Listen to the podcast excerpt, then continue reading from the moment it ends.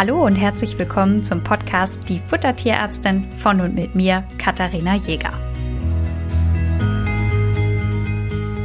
In dieser Folge geht es um ein Thema, das sich jemand unter einem Instagram-Post gewünscht hat. Das heißt, ihr dürft immer auch Themenvorschläge schicken. Es hat mir auch immer jemand schon mal was per E-Mail geschickt und gesagt, hier, das hätte ich gerne. Also ihr findet mich entweder unter die unterstrich Futtertierärztin oder aber natürlich auch per E-Mail. Da sind die Infos auf meiner Homepage. Ich packe euch alles selbstverständlich auch wieder in die Shownotes, so dass ihr mich erreichen könnt. Wenn ihr also Vorschläge habt, dann immer her damit. Habe ich jetzt überhaupt schon verraten, worum es geht? Es geht um Senioren. Und die Frage, ist ein Seniorfutter sinnvoll? Was muss da eigentlich berücksichtigt werden? Wann ist ein Hund oder eine Katze ein Senior? Und wie kann ich meinen Senior dementsprechend auch unterstützen? Da wollte ich euch erstmal eine große Veränderung auf den Weg geben, die einen Senior betrifft. Der Energiebedarf nimmt ab. Das bedeutet, die Tiere äh, bewegen sich zum einen weniger, aber auch der Stoffwechsel ist nicht mehr auf ganz so hohem Niveau. Das bedeutet, man geht davon aus, dass in einem Vergleich zum adulten Hund der Hund einen Energiebedarf hat, der um 30 Prozent reduziert ist. Und wenn wir da jetzt immer bei der alten Menge bleiben würde, würden unsere Senioren ganz schön dick werden. Und da muss man natürlich ehrlich sagen, das ist für die Gelenke, die dann vielleicht im Alter sowieso nicht mehr ganz wunderbar sind, eine zusätzliche Belastung, die wir natürlich vermeiden wollen. Und jetzt sind wir schon direkt eingestiegen in das Thema und aber eine der ersten Fragen drängt sich natürlich auf und das ist, wann ist mein Hund überhaupt ein Senior? Und da muss man sagen, das ist rasseabhängig. Je kleiner der Hund, desto später ist es ein Senior. Grundsätzlich macht ihr aber natürlich nichts falsch, wenn ihr in Anführungsstrichen zu früh auf eine Senioration umstellt. Ich weiß, dass das natürlich emotional irgendwie was ist, womit man sich nicht beschäftigen möchte. Und das ist auch was, was man sich nicht eingestehen will, dass der Hund vielleicht jetzt zu den Senioren gehört. Aber man muss natürlich sagen, sein Leben und äh, ist einfach besser und besser optimiert, wenn wir da die richtige Fütterung machen. Und insofern führt kein Weg dran vorbei, da auch einfach eine Optimierung vorzunehmen. Richtwert für euch sieben bis zehn Jahre bei Hunden, also ungefähr der Richtwert, ab wann ich von einem Senior spreche. Bei Katzen ist es so, dass man ja ab sieben Jahre so von Adult spricht. Bei zehn Jahren spricht man dann von einer älteren Katze und ab zwölf spricht man dann von, ja, ich habe jetzt mal hier notiert, Kreisen, also in Anführungsstrichen geriatrische Katzen, also sehr alte Katzen. Und genau, das ist so ein bisschen das, wie man das ganz gut einschätzen kann. Den Leber- und Nieren-Podcast habt ihr vielleicht schon gehört. Da habe ich ja schon gesagt, dass das Problem ist, dass die Nieren- und Lebererkrankungen sehr, sehr lange symptomlos sind. Und dass dann einfach das Problem ist, dass man das gar nicht richtig mitkriegt. Und deswegen ist es sinnvoll, von vornherein gleich so zu füttern, als hätte man schon in Richtung Niere, Leber Probleme, weil man dann einfach nichts übersehen kann. Denn wir haben ja dann einfach eine Proteinreduktion, eine Phosphorreduktion und eine hochverdauliche Ration. Die hochverdauliche Ration braucht der Senior sowieso, denn im Alter verschiebt sich das Mikro also der Mikroorganismus des Darmes und damit sinkt die Verdaulichkeit. Also wenn ihr einen Hund habt, der sein Leben lang super viel Kauartikel vertragen hat und es nie Probleme war, kann das passieren, dass es im Alter nicht mehr so ist und man da einfach ein bisschen vorsichtiger sein muss. Das hat damit zu tun, dass gewünschte Lactobacillen abnehmen und so unerwünschte Clostridien zunehmen und Clostridien machen eher schleimigen, übelriechenden ja, schwarz gefärbten Kot so. Ähm, und das kann man halt einfach vermeiden, indem man bei Senioren, wenn möglich, auf Innereien und sehr bindegewebhaltige Kauartikel einfach verzichtet. Des Weiteren unterstützt ihr euer Tier, wenn ihr kleine Portionen füttert und viele kleine Portionen über den Tag verteilt und nicht einmal am Tag das äh, Verdauungssystem vor eine riesige Aufgabe stellt. Das hilft auch schon mal. Was gibt es noch zu berücksichtigen? Oder kann man überhaupt seinen Senior noch weiter unterstützen? Was man machen kann, ist, man kann sich von bestimmten Futtermitteln die antioxidative Wirkung ähm, zunutze machen. Das ist sehr viel Vitamin E, gegebenenfalls auch Vitamin C. Und Lachsöl zum Beispiel hat eine entzündungshemmende Wirkung. Da solltet ihr so eins bis fünf Gramm Lachsöl pro Tag pro Tier rechnen, damit ihr da eine schöne Wirkung auch erzielt. Also das ist durchaus auch äh, sinnvoll. Man kann natürlich auch noch Zusätze für die Gelenke geben. Das ist aber so ein ausführliches Thema, dass ich das gerne separat machen würde und nicht hier noch mit dazwischen schummeln möchte. Wichtig ist an dieser Stelle, Alter ist keine Krankheit. Bitte sagt nicht, ja, der ist jetzt eh alt, da kann man nie nichts anderes machen. Das habe ich schon mal beim Thema Übergewicht gesagt. Das heißt, gerade Tiere in einem gewissen Alter haben natürlich nicht mehr lupenreine Gelenke. Die tun dann weh, dann bei Übergewicht verschlimmert sich der Zustand, man hat noch weniger Bewegung und ihr kommt in einen richtig üblen Teufelskreis. Und es ist einfach unfair, dem Hund gegenüber zu sagen, naja, der ist jetzt alt, fahren wir jetzt einfach mal ab, sondern gerade diese Tiere brauchen auch eure Unterstützung und ganz ehrlich, wenn sie uns schon so lange begleiten, sind wir ihnen das das natürlich schuldig. Das heißt, wenn euer Tier anfängt zuzunehmen, ist das der späteste Zeitpunkt, wann ihr anfangen müsst zu reagieren und die Ration dementsprechend anzupassen.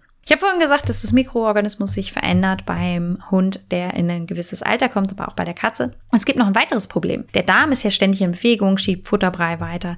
Beim Senior nimmt diese Beweglichkeit ein bisschen ab. Und das bedeutet, dass ihr einen gewissen Anteil an Rohfasern braucht. Des Weiteren werden nicht mehr alle Vitamine in dem Umfang aufgenommen, wie das vorher der Fall war. Das heißt, es bietet sich an, einfach alle Vitamine in der Ration auf das Doppelte zu erhöhen, um da auf Nummer sicher zu gehen. Ab einem gewissen Alter neigen Hunde und Katzen dann dazu, Gewicht zu verlieren. Also ich habe ja eben gesagt, so eigentlich merkt man so ein bisschen, dass sie in so einen Seniorbereich kommen, wenn die anfangen zuzunehmen. Irgendwann sind die aber an dem Punkt, wo sie dann wieder Gewicht sehr drastisch verlieren. Und da ist eure Hauptaufgabe, die Ration so schmackhaft wie möglich zu machen, so viel Kalorien in so wenig Menge wie möglich, um einfach die Gewichtsverluste unter Kontrolle zu bekommen. Denkt bitte dran, dass gerade bei Katzen Gewichtsverluste auch immer von den Zähnen kommen können. Zahnschmerzen, wer von euch schon mal richtig Zahnschmerzen hatte, weiß, wie eklig das ist und dass man wirklich keine Lust hat, was zu essen, dass es einem grundsätzlich echt nicht gut geht. Das heißt, wenn ihr bei der Impfung in der Tierarztpraxis einmal im Jahr seid, lasst bitte unbedingt auch einmal ins Maul schauen, weil man da tatsächlich echt viel übersehen kann.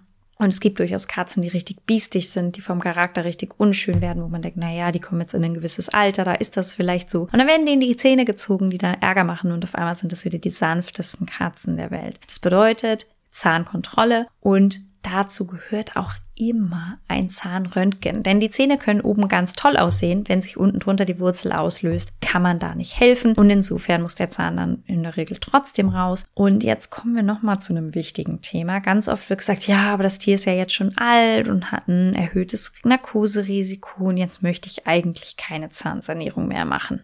Das ist ehrlich gesagt ganz schön egoistisch. Wenn, also natürlich gibt es ein gewisses Risiko. Natürlich ist das Risiko da, dass dem Tier in der Narkose was passiert. Und ich nehme mich da nicht aus. Ich bin doch auch Tierbesitzerin und meine, meine Hündin Lemon ist sowieso bei Medikamenten eher empfindlicher. Und das heißt, ich schwitze auch Blut und Wasser, wenn die in die Zahnreinigung geht. Und für einen, ja, offensichtlich gesehen eher nicht ganz notwendigen Eingriff, den man ja auch verschieben könnte. Aber wenn jetzt, und das hatte ich beim, beim Kollegen Ralf Rückert als Vergleich gelesen, auf seinem Instagram-Kanal, guckt da gerne mal vorbei. Das ist ein Tierarzt, der einen Blog hat, in dem er sehr schöne Artikel schreibt und da ähm, Besitzer wie, wie euch sehr gut auch aufklärt. Also das lohnt sich immer, da auch mal reinzulesen. Und der hatte geschrieben, naja, wenn, wenn eine ältere Dame oder ein älterer Herr hinfällt und sich die Hüfte bricht und massive Schmerzen hat, sagt doch auch keiner, naja, Mai, du bist alt und das Narkoserisiko ist jetzt auch groß, das können wir jetzt nicht mehr operieren, sondern da wird nicht gezuckt, da wird operiert, weil der Mensch Schmerzen hat. Und da werden ehrlich gesagt Zahnschmerzen von Katzen mitunter sehr unterschätzt, weil die einfach kaum leiden. Und es ist echt gemein, weil die kaum was anzeigen. Das heißt, in dem Moment, wo eure Katze Gewicht verliert,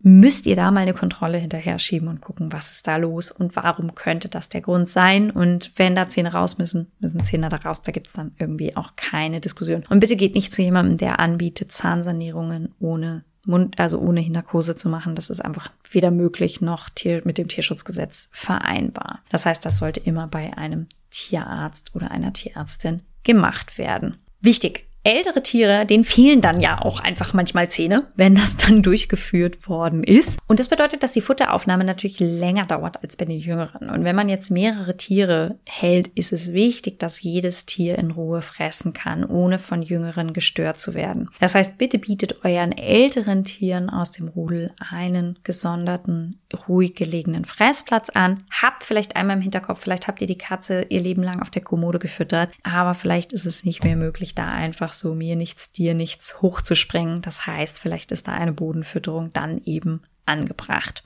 Was kann ich jetzt füttern? Das heißt, ich habe ein paar Sachen gesagt. Ne? Also wenn ihr jetzt bisher eine Barfration hattet, dann solltet ihr die Innereien reduzieren, den Kohlenhydratanteil erhöhen, um einfach den Protein- und Phosphorgehalt zu reduzieren. Das gleiche gilt natürlich bei einer Kochration. Fleischanteil nochmal reduzieren, Kohlenhydratanteile erhöhen, gegebenenfalls ein bisschen mehr Fett in die Ration integrieren, um Gewichtsverlust zu vermeiden oder andersrum. Und das ist jetzt so, man kann, also Senior ist halt nicht Senior. Ich kann jetzt nicht sagen, ja, auf jeden Fall bei jedem Senior muss der Gewicht, äh, das, die Energie reduziert werden, sondern es hängt doch auch vom Individualfall ab. Das heißt aber, dass die Nährstoffversorgung sichergestellt sein muss. Habt ihr also eine, ein Tier, wo der Energiebedarf steigt, muss der natürlich gedeckt werden. Habt ihr ein Tier, wo der Energiebedarf sinkt und das Tier zunimmt, müsst ihr eben dementsprechend auch adäquat reagieren. Im Alter gibt es natürlich oft zugrunde liegende Erkrankungen, Leber, Pankreas, Niere, was auch immer. Die müssen natürlich in der Fütterung auf jeden Fall auch berücksichtigt werden und dürfen nicht, nicht zu kurz kommen.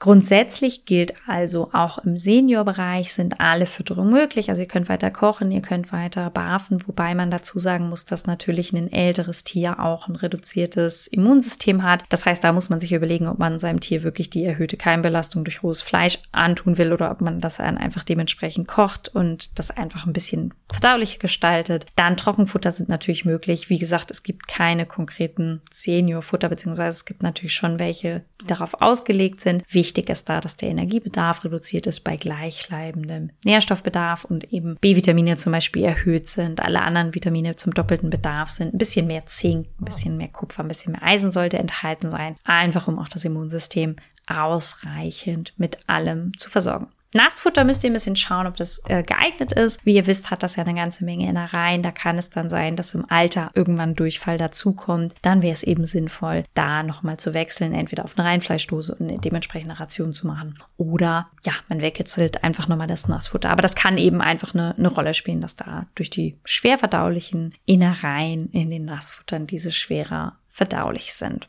Alles im Allen müsst ihr euer Tier natürlich aber nicht in Watte packen. Es gibt ein paar Änderungen, die man machen kann und sollte. Und solange man die im Blick hat, gibt es da kein großes Hexenwerk, was sich nochmal ändert, wenn man ein Senior bekommt. Ich habe es vorhin gesagt, ihr könnt Themen vorschlagen, kommt gerne auf mich zu, wenn ihr noch Fragen habt. Und dann sage ich bis dahin.